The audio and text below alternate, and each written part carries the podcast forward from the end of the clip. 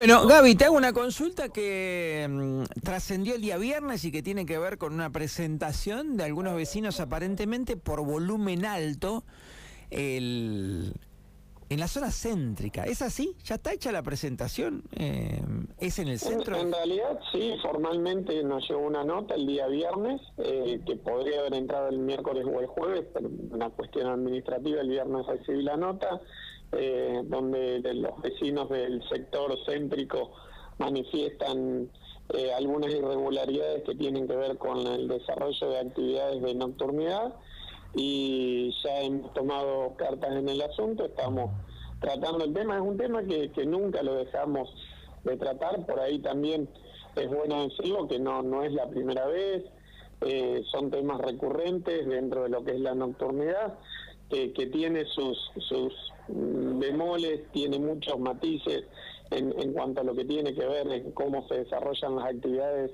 eh, del sector comercial en general.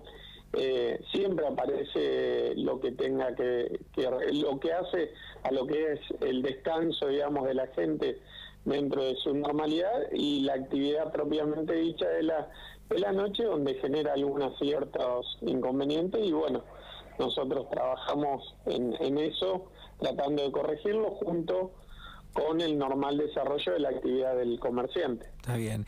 ¿Acá qué es? ¿Música en vivo? ¿Música que se canta? ¿Música con artista? ¿Música de parlante? Eh, eh, tiene, tiene, mm, generalmente tiene varias condiciones. Mm, El desarrollo de la actividad dentro de- del local comercial habilitado, que es como corresponde que se debe hacer la actividad. Eh, la música llamada funcional o música ambiente, eh, que muchas veces no respeta ciertas cuestiones que tienen que ver con, con el volumen, con, con no molestar y no generar molestias al vecindario. Eh, la zona céntrica, que, que, a su vez tiene la connotación de ser donde se encuentra tal vez la mayoría de las actividades de gastronomía, de, de nocturnidad, donde funciona un poco más este segmento.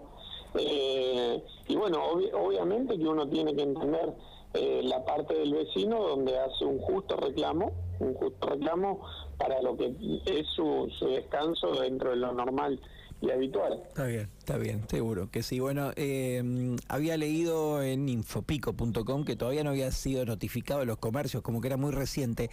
Eh, cuando se notifican estas cosas, eh, ¿son bien recibidas, Gabriel? ¿O a veces se consulta, eh, perdón, a veces se, se genera alguna situación ahí de rispidez?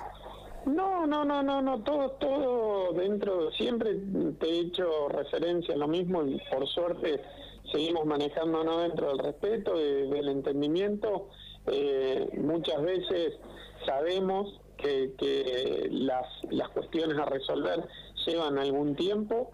Ese tiempo, lamentablemente, para un lado para el otro, siempre termina siendo un poco lento. Acá no es una cuestión de ya te cierro, te corto, te no te dejo, no, no podés. Eh, digo, en la convivencia de la ciudad, eh, muchas de las cuestiones se resuelven tal vez con, con el trabajo del día a día de, de hablar con el comerciante, también tener un, un ida y vuelta con el vecino.